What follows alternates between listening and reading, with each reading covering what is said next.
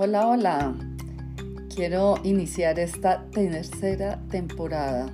Primero que todo dándote las gracias por seguir acá conmigo y segundo contándote que ya hice el lanzamiento de mi primer libro, que decidí llamarlo igual que este podcast, Pausa y Sentido.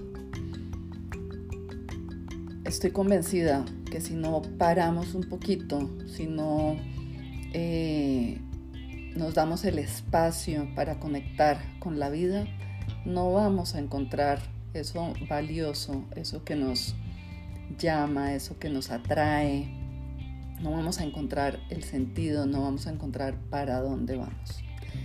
Entonces, eh, pues estoy súper feliz y también muy orgullosa de mí misma por haber logrado materializar este sueño de muchos años es el resultado de mucha introspección, de mucha transformación personal, de mucha confrontación con mis creencias, con esas creencias arraigadas que venían de tiempo atrás, de tradiciones familiares, religiosas, etc.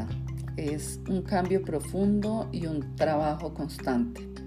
No fue fácil, pero como todo en la vida, aquello que nos cuesta mucho también nos produce mucha satisfacción.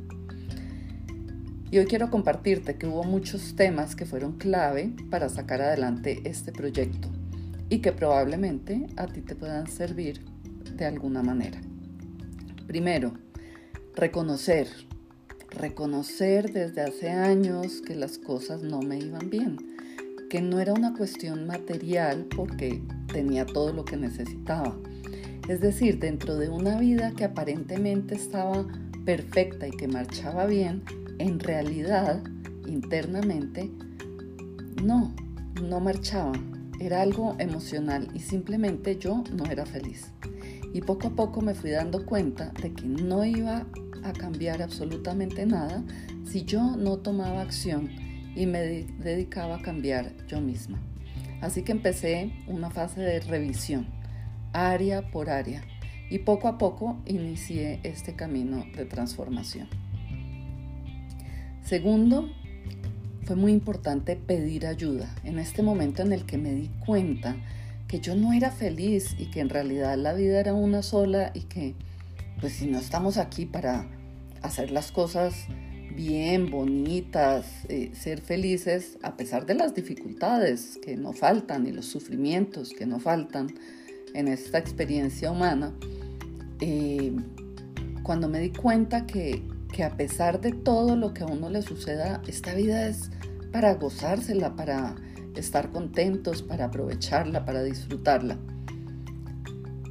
me decidí a pedir ayuda. Muchas veces es muy difícil ver lo que no es tan obvio. Puede que nos demos cuenta de que las cosas no marchan bien, pero es complicado salir de esa zona de confort en la que nos quedamos tan cómodamente. Como te cuento, mi vida aparentemente era perfecta, pero internamente no. Así que al final, aunque no es que fuera un desastre en, términos de lo que siempre nos llama la atención en una vida que parece un desastre, eh, las cosas, mm, aunque funcionaban más o menos, no había nada que, que me hiciera levantarme todas las mañanas y decir, qué bonito, gracias, eh, estoy bien. No, simplemente era de, esos, de esas eh, calmas en las que nadie pelea, no hay problemas mayores, eh, en que uno se mantiene, esa zona de confort que a mí me parece tan peligrosa. Entonces es necesario que alguien calificado nos ayude a ver, a ver realmente, no solamente con los ojos, sino con la mente, con el corazón, con la intuición, volver a conectarnos. Luego vienen diferentes clases de ayuda, pero el primer paso que damos es clave para ir desatando los nudos que aparentemente no estaban ahí, pero sí están, para, para incomodarnos un poquito, pero salir de esa zona de confort. Tercero, es ponernos en acción. Es decir, empezar a dar los pasos en la dirección indicada. La primera acción es ver cuál es la meta, hacia dónde quiero ir, qué quiero hacer. Como te digo, como yo estaba muy cómodamente sentada en mi sofá de zona de confort, fue difícil en realidad salir de ahí y decir, ok, ¿qué es lo que quiero realmente? Eso implica un proceso de autoconocimiento para ir dilucidando ese camino. No es así de claro.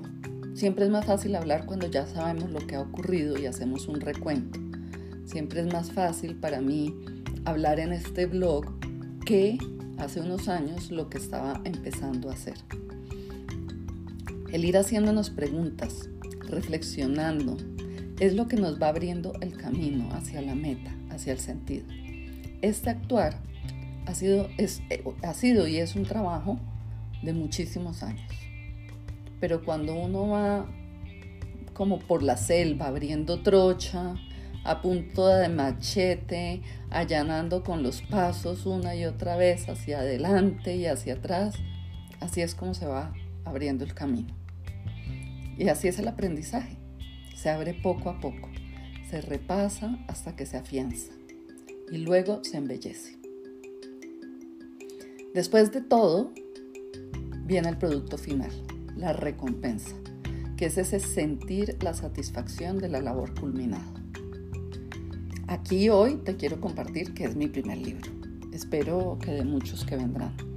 O sea que el producto final es tan solo una etapa. Porque en este trayecto de transformación que llevo, he ido descubriendo mi misión de vida, que es compartir todas las personas, con el mundo entero, todo lo que siento, lo que he leído, lo que he aprendido, acompañar a quien quiere realizar también su propio camino de transformación. Y es por eso, si es la primera vez que estás acá, que te cuento que así fue como nació Emilia Tala, coach de vida, con las asesorías personales, las charlas, los canales de divulgación en el blog, el contenido en redes sociales, los videos, las reseñas de libros en YouTube y este podcast con algunas píldoras de reflexión y mi libro Pausa y Sentido, una guía práctica para vivir con propósito y encontrar la plenitud.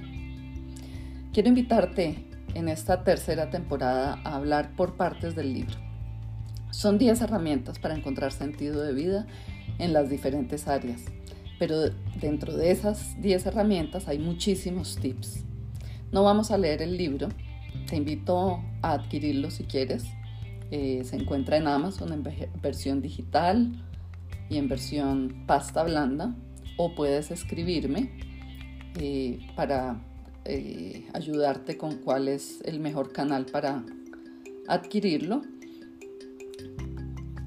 Pero la idea es que vamos a tratar partecitas eh, que se constituyan en estas píldoras de reflexión cortas que nos sirvan para ir trabajando poco a poco nuestro desarrollo personal y que nos ayuden a vivir una vida más conectadas, más plenos y más felices.